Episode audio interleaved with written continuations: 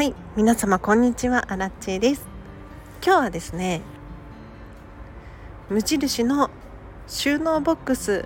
買ってみたよという話をしていこうと思います。このチャンネルはこんまり流片付けコンサルタントである私がもっと自分らしく生きるためのコツをテーマに配信しているチャンネルでございます。ということで皆様いかがお過ごしでしょうか？最近私はですね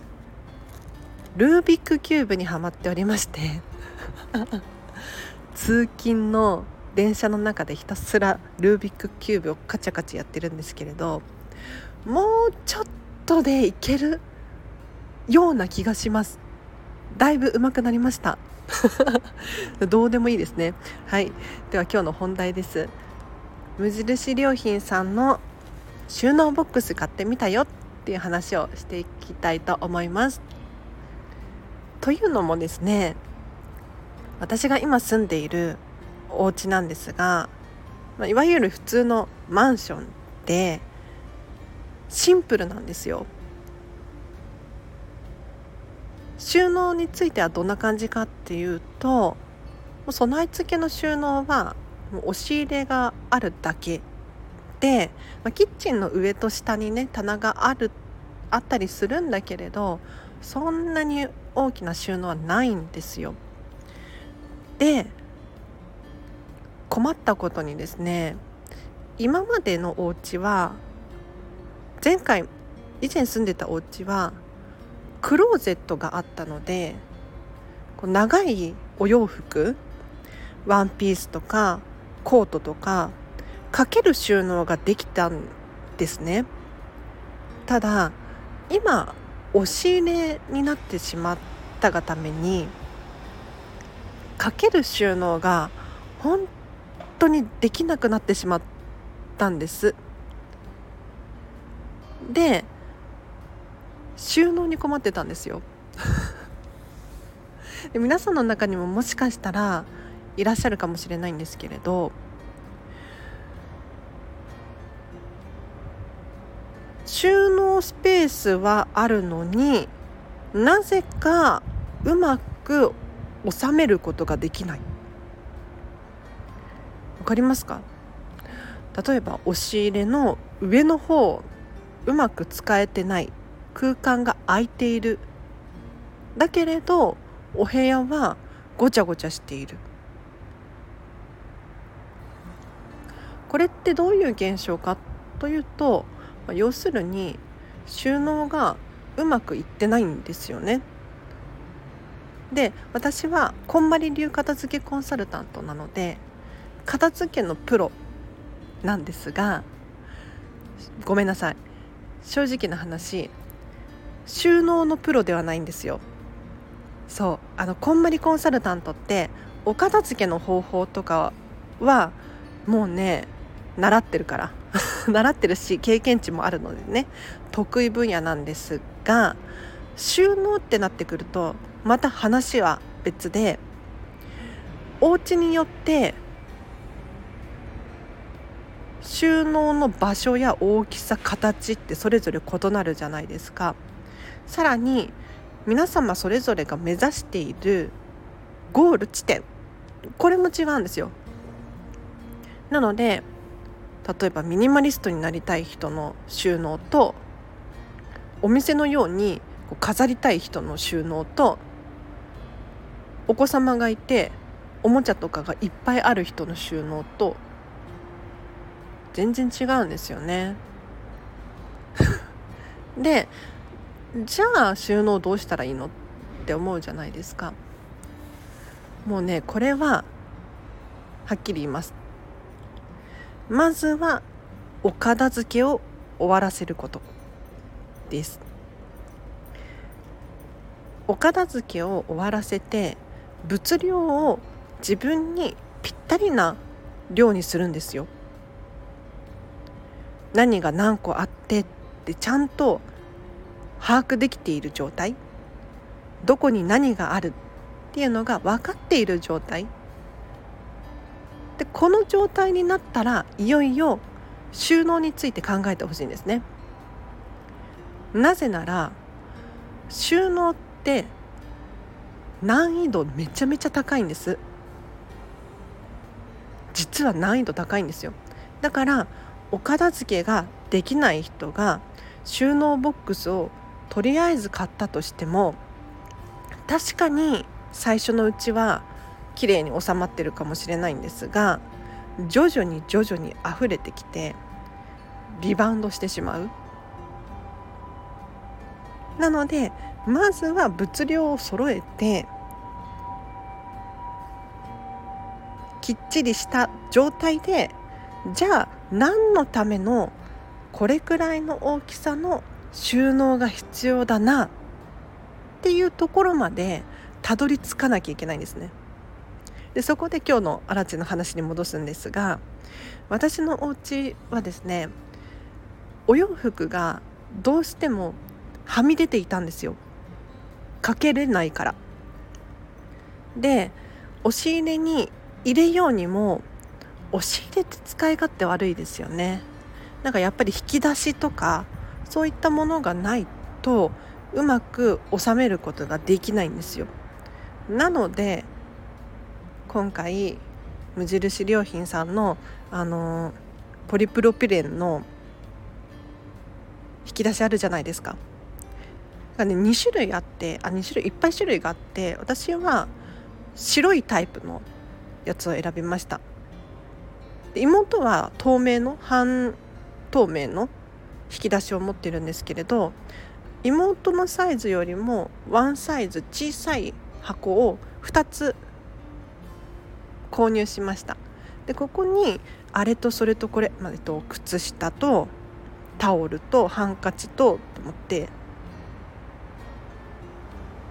それからあとお洋服ですねワンピースとかを入れたいのでワンピース入れる何着入れるっていうのを想像しながらあじゃあこの大きさで大丈夫そうだなっていうのを無印良品でこう実物を見ながら 計算して購入いたしました。ただねこれがもしよかったらこの収納ボックスがいい感じだったらもう一箱プラスで買おうかなっていうふうに今考えております。ということで今日は無印良品さんで収納ボックスを買ったんだよっていう話をさせていただきましたがいかがでしたでしょうか？いや本当にねあの片付けレッスンの時にも明らかにこの人収納ボックス足りないなっていう人いるんですよ。でもまあ私も気持ちわかるんですけれど収納グッズを買いたくないんです。わかります？あの割と収納ボックス買いたい人多いんですが一方で収納グッズ系を買いたくない人いるんですよ。で私の場合は引っ越しが多いのでね。なんか年に1回とか引っ越ししちゃうタイプなんです。そうするとこう収納系のものってがさばるじゃないですか。大きいものが多いから引っ越す時に大変なんですよね。であとこだわりもあって 何かというと私の理想のお家がディズニーシーなんです。ディズニーシーのミラコスタの雰囲気。わかるかな？なんかイタリアのちょっと古いアンティーク感のある家具とか壁紙とか大好きなんですよ。でそれを目指しているのでやっぱりね無印さんじゃないんです。申し訳ないんだけれど。じゃあなんで今回無印さんで箱を買おうと思ったのかって言ったらもう金額も安いですしすごく買いやすい環境にあった。あのねアマゾンで売ってるんですよ無印さん。収納ボックスが。で次の日届いてで私アマゾンプライム会員なので送料が無料なんですよね。これは便利でしょ？確かにミラコスタの家具に比べたら全然ね程遠いかと思います。けれど第二のときめきって私たちは呼んでるんですが見た目が可愛いとかもうこれいけてるとかそういうわけではなくって生活をする上で安心安全平和であるっていうこの第二のときめきですよ。これがないと生きていけないよねっていうものが皆さんあると思うんです。でそれらに対しては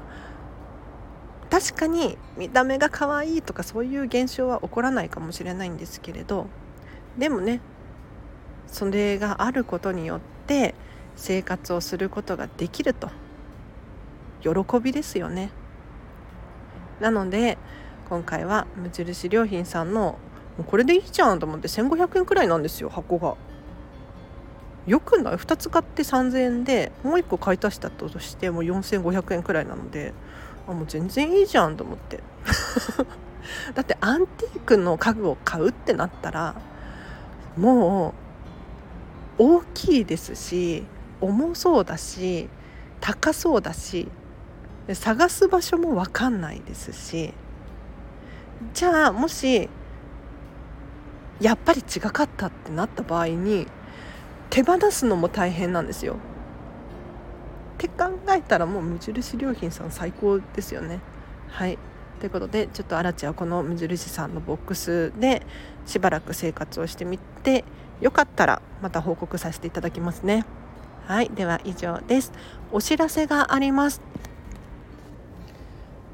ちょっと詳しくは詳細未定なんですが6月の17日の夜だと思います。スタンド FM コラボライブをすることになりました。誰とコラボするのかというとこんまり仲間のヨッシーことあ待ってヨッシーことあるがヨッシーさんかな？本名忘れちゃった。とコラボライブです。でヨッシーはですね実はこんまり以外にもいろんな活動をしていて最近は数日？数字に秘密の日でしたっけ？って書く数日にはまってるらしいんですよ。でそれを自分でもできるようになるために勉強中らしくって。で他にもなんかねブロックの外し方とか習ったことがあるとか 今勉強してますとかあとはね何してるんだっけ量子力学とか大好きらしいんですよ。なのでそのヨッシーと2人でじゃあお片付けについての周波数の話を1時間くらいやらないかなやったら楽しそうなんじゃないかななんていう話にな盛り上がりましてちょっとお時間合う方いらっしゃいましたら6月17日の土曜日のちょっと時間まだ未定なんですけれど夜だと思います。はい。楽しみにしていてください。あとお知らせとしては6月の567で岐阜県に行く予定があります。もしこの前後でアラチェの片付けレッスンをリアルで受講してみたいなんていう、岐阜県または、名古屋駅付近在住の方いらっしゃいましたらこの機会にチャンスですのでお声がけください。普段私は東京済みなのでねアラチェさん東京だからなかなかリアルでは頼めないわなんていう方いらっしゃると思うんですよ。そんな方もう本当にチャンスですから、えっと、東京名古屋間の新幹線代はいらないのでもちろん片付けレッスン代やその他の交通費は必要なんですけれどもしこれはチャンスって思った方いらっしゃいましたらコメントもしくはレターもしくはお問い合わせリンクを貼っておきますのでそちらからお声がけください。あとお知らせとしてはあ25日にもうあさってかな？にコンバリメディアジャパン主催の時間の片付けセミナーというのが開催されるそうです。これは私も大好きなこんまりさんのお弟子さんの武田希さんという方が講師を務められますのでもし気になる方いらっしゃいましたらリンク貼っておきます。ぜひぜひチェックしてみてください。では今日は以上です。皆様今日もお聴きいただきありがとうございました。明日もハピネスを選んでお過ごしください。あらでした。バイバーイ。